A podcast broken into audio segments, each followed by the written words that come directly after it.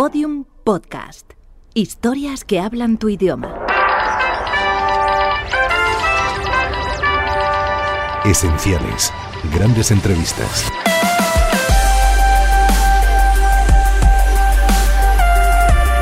Entrevista al tenor Alfredo Kraus en el programa Hoy por Hoy en el año 1997, realizada por Iñaki Gabilondo. Esta conversación de Alfredo Kraus se produce en un momento especialísimo. Era el mes de noviembre del año 1997. Kraus nos habla desde su casa. Unos días antes, cinco días antes exactamente, Alfredo Kraus había reaparecido en el concierto de la Almudena en el Auditorio de Madrid en una actuación extraordinariamente importante porque era la primera que se producía después de nueve meses de ausencia, de ausencia de todos los escenarios, casi de ausencia de la vida, porque Alfredo Kraus había perdido a su esposa, Rosa, y durante todo ese tiempo decidió alejarse de cualquier tipo de actividad pública y desde luego artística. Ese día, Kraus, en el auditorio, ofreció uno de los conciertos más conmovedores que yo recuerdo. Cinco días después charlábamos con él y nos hablaba de su estado de ánimo, de cómo se enfrentó a ese concierto, de su miedo a no estar a la altura, del esfuerzo, de cómo veía la vida en ese momento, de la ausencia enorme de Rosa y también de la inauguración en Las Palmas del auditorio que se erigía en su nombre, también de sus proyectos más inmediatos. Ni Alfredo Kraus ni yo sabíamos que iba a ser la última ocasión en que íbamos a poder charlar en la radio. Dos años después, en noviembre de 1999, Alfredo Kraus falleció. Buenos días, Alfredo. ¿Qué año? Qué buenos días. ¿Cómo estamos? Bueno, eh, podría ser peor. Sí. Superando poco a poco, ¿no? Pues sí, eso es lo que es lento, la- esta recuperación es muy lenta y vamos intentándolo, ¿no? Intentan, intentándonos engancharnos un poco a la vida, a mi actividad y vamos a ver qué, vamos a ver qué pasa. Supongo que el concierto del otro día, el concierto de la Almudena al Auditorio Nacional, debió ayudarle, ¿no? Al percibir el formidable Sí. afecto y la admiración de la gente, ¿no? Pues sí, mucho porque en primer lugar era otro, un reto más, o sea que eh, siempre he sostenido que la vida está llena de retos y la de un artista más todavía. Y esto era pues, no sé, enfrentarme un poco a un fantasma del pasado, mm, ver qué pasaba después de nueve meses sin abrir la boca, eh, cuáles eran mis condiciones, no solamente vocales físicas, sino anímicas. ¿Y cómo se encontró, señor Kraus? Bueno, mm, los dos o tres días antes y ese mismo día, muy mal, muy mal, porque, en fin, muchos los recuerdos, muchas cosas, eh, esa- ese eh, enfrentarme, eh, normalmente para un artista es tremendo interrumpir su actividad durante meses. Es muy, es muy malo porque eh, parece que se ha acabado todo y que, que es volver a empezar y a mí me resultó pues eso, volver a empezar. Por lo tanto, muy duro, muy duro de superar solo pues con, con un gran esfuerzo y con una gran buena voluntad pues eh, pude hacerlo, de lo cual me alegro además. Le notamos serio cuando salió y cuando inició por el humo, se sabe dónde está el fuego, pero ya para entonces tengo la impresión de que la formidable ovación con la que Sí. le acogió la gente ya le había templado a usted. Sí, la verdad es que me relajó muchísimo, yo estaba muy tirante, muy, muy agarrotado y, y bueno, pues esa, esa ovación pues me calmó muchísimo, aunque al mismo tiempo me hizo crecer en lo que, en lo que es la responsabilidad, ¿no? Luego Pensar estuvo- que el público me, me quiere, que me aplaude y que yo no pudiera estar a, a la altura, a ese nivel, me preocupó de momento, pero luego pues abrí la boca y vi que la voz salía y, y bueno, ya... Ya lo creo que salía. Sí. salía perfectamente. Sí, sí. Eh, Se sintió bien luego, ¿no? Muy bien, sí, poco a poco, cada vez mejor, porque yo me iba calentando, la voz iba calentando. La voz siempre, aunque se hagan vocalizaciones en el camerino antes, la voz no se calienta hasta que ya se empieza a cantar delante del público. O sea que, por lo visto, el público es un factor necesario para contribuir a ese eh, calentamiento de la voz que, que, en el camerino es imposible. Así pues, si era ese concierto del viernes en cierto sentido un test para usted mismo desde el punto de vista vocal, desde el punto de vista psicológico también, de la reacción del público, podríamos decir que tras ese concierto del viernes, señor Kraus, eh, ve, supongo, el inmediato horizonte con, con esperanza y con ánimo, ¿no? Sí, bueno, yo veo la vida de otra manera, como es lógico. Y Sí, eso ha sido romper el fuego otra vez, pero no va a ser un fuego continuo de una ametralladora, yo me lo voy a tomar con más calma. Más calma. Va a ser un fuego lento, porque mm, me voy a dedicar exclusivamente a lo que más me gusta, a lo que más me apetezca, a lo que más me interese. Por ejemplo, pues las clases. Mm, me doy cuenta que en este momento lo que más me satisface y lo que más me absorbe es precisamente enseñar, más incluso que cantar en, el escenario. Pero no, no, voy a interrumpir tampoco esta actividad, no, no, no, ni mucho menos.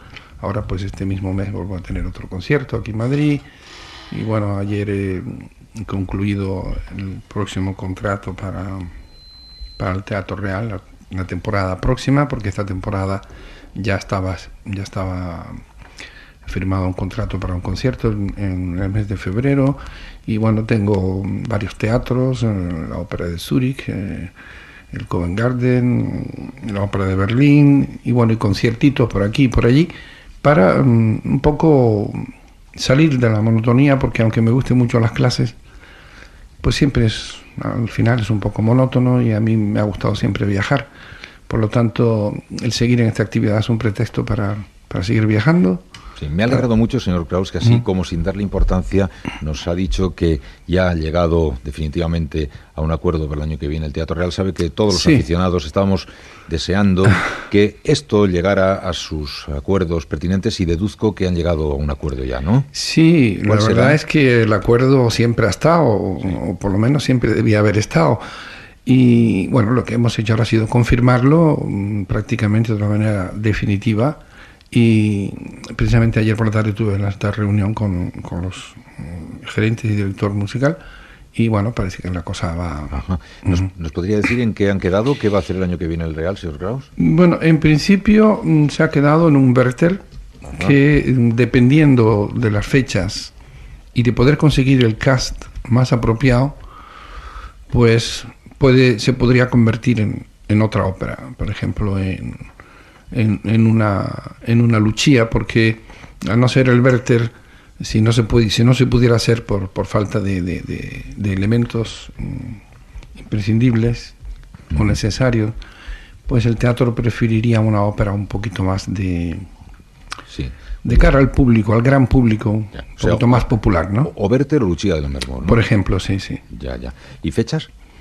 Fechas, estamos contemplando dos posibilidades, una a mediados de temporada, febrero-marzo, y otra mm, finalizando la temporada, para, para, cerrar con la última con la última ópera. Ah, podría ser que, mm, bueno, son, es una temporada muy larga, lo cual me ha sorprendido, porque yo tenía entendido que la temporada llegaría hasta junio, pero por lo que veo llega hasta finales prácticamente de julio.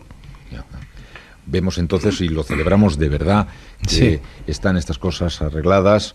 En fin, dejamos ya a un lado algunos otros eh, equívocos que se hayan podido producir y que tenían un tanto desolado al, aficionado español. Podemos decir ya y saludar un buen acuerdo para el año que viene, ¿no, señor Kraus? Sí, ya podemos decirlo, sí. Bueno, pues lo celebro de verdad. Me dicen de Las Palmas, señor Kraus, que el día 5 se inaugura allí el auditorio que lleva su nombre y que va a ir el príncipe. Me preguntan si tiene usted intención de ir o va a poder. Sí, bueno, um, voy a ir, ¿eh? voy a ir a hacer acto de presencia porque el proyecto inicial era inaugurar cantando. Además lo propuse yo mismo porque al saber que daban mi nombre al auditorio, pues digo que menos puedo hacer que ofrecerme para cantar inaugurando y nada, aceptaron encantados. Además iban a ser dos conciertos porque el primero era el acto de inauguración oficial, digamos así, con autoridades simple, e invitados y el segundo pues lo ofrecía yo pues al público que apoyó. Además ese proyecto popularmente apoyó apoyó el proyecto de, que se llamara Auditorio Alfredo Kraus. Pero mm, las circunstancias han cambiado y para mí sería demasiado sería un shock muy fuerte emocionalmente hablando, eh, salir a cantar en mi tierra, donde tengo tantísimos recuerdos, tanto por parte propia como por parte de mi esposa. Y entonces ellos lo han comprendido perfectamente, no ha habido ningún problema. Inaugurará con piano Alicia de la Rocha, lo cual me alegra muchísimo porque es una gran artista y una gran amiga. Y yo asistiré, asistiré a este acto. Y bueno, la verdad es que por una parte se me apetece muchísimo y por otra parte pues sé que van a ser momentos un poco dolorosos, pero bueno, la vida es así. Está pasando un momento difícil, ¿eh, señor Krause. Estábamos hoy recordando la larguísima carrera cuando todavía no hemos, eh, no hemos olvidado la impresión que nos produjo el viernes pasado, su altísimo nivel de calidad, en qué punto tan perfecto está. Y recordamos que han pasado cuarenta y tantos años desde que empezó. Teníamos aquí el, pues no sé, la famosa Traviata que cantó con María Calas en, en, Lisboa en el 58. Se van a cumplir 40 años en marzo. Claro, es yo increíble. de carrera, pues en enero, Dios mediante, serían, serán 42 años. 42. Sí, de carrera. Así que veo que el instrumento puede posiblemente sostenerse. Más difícil parece el ánimo, el equilibrio psicológico, ¿no? Sí, bueno, mm, el artista pasa por, por, por tantas vicisitudes a nivel personal, a nivel artístico, a nivel profesional, a nivel técnico incluso. O sea que mm, es casi un milagro um, pasar por todo eso sin que deje huella, sin que deje una mala huella, y superar todos esos obstáculos que se van presentando a lo largo de, la vida, de la vida y de la vida de un cantante, que siempre está, pues, como diría yo, en la cuerda floja. Salir al escenario siempre es un choque emocional, siempre hay que superar unas barreras psicológicas y, y bueno, que no haya un desequilibrio en la vida de un cantante en determinado momento, cuanto menos, es un poquito difícil. Y superarlo y, sacar, sacar algo positivo de todo esto, pues es todavía más difícil, pero no es imposible, no quiero decir que no ocurra. Alfredo Kraus, ¿es bueno, malo, indiferente o inevitable que se produzcan los juegos de comparación entre los grandes tenores? El otro día, en el tantas veces mencionado concierto del auditorio, en pleno silencio, una voz dijo, Eres el mejor con mucho. Hubo uno. ¿Este juego de comparaciones es bueno, malo, indiferente, inevitable? Bueno, mm, la verdad es que yo mismo no sabría. Lo que no se puede evitar que, que cada uno tenga una impresión personal, una idea propia, mm, debido pues a, razones a lo mejor a veces poderosas, ¿no? O sea que a sus conocimientos musicales, a su conocimiento del instrumento vocal, eh, a su sensibilidad y cada uno se manifiesta de acuerdo con todas estas virtudes que se tengan. Y entonces no se puede evitar. Ahora, mm, siempre se dijo que las comparaciones son odiosas, pero, pero la espontaneidad tampoco podemos ponerle un freno.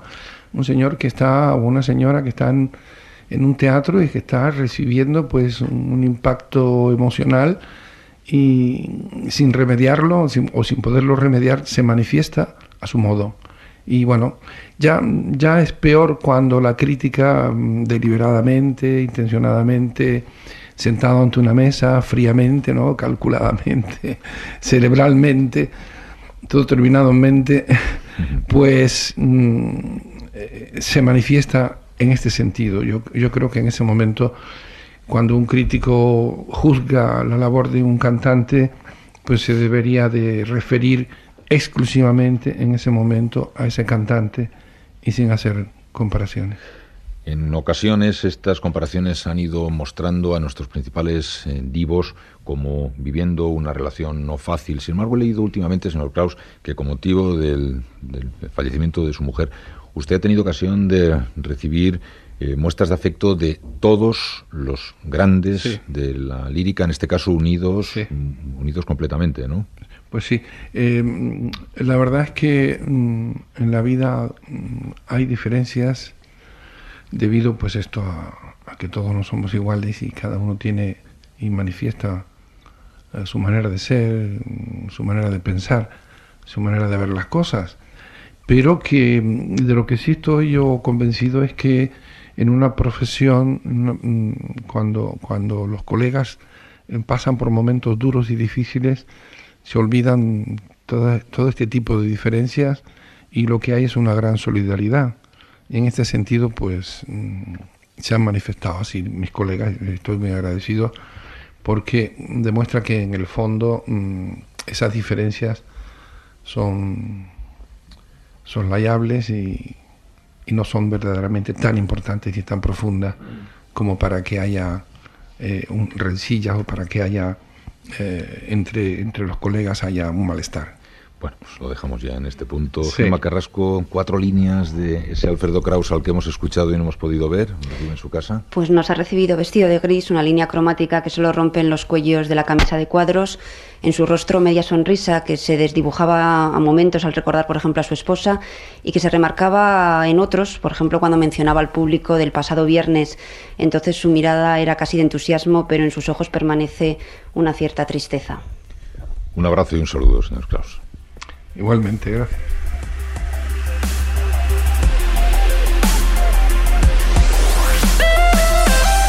Síguenos en Twitter, arroba podiumpodcast y en facebook.com barra podiumpodcast.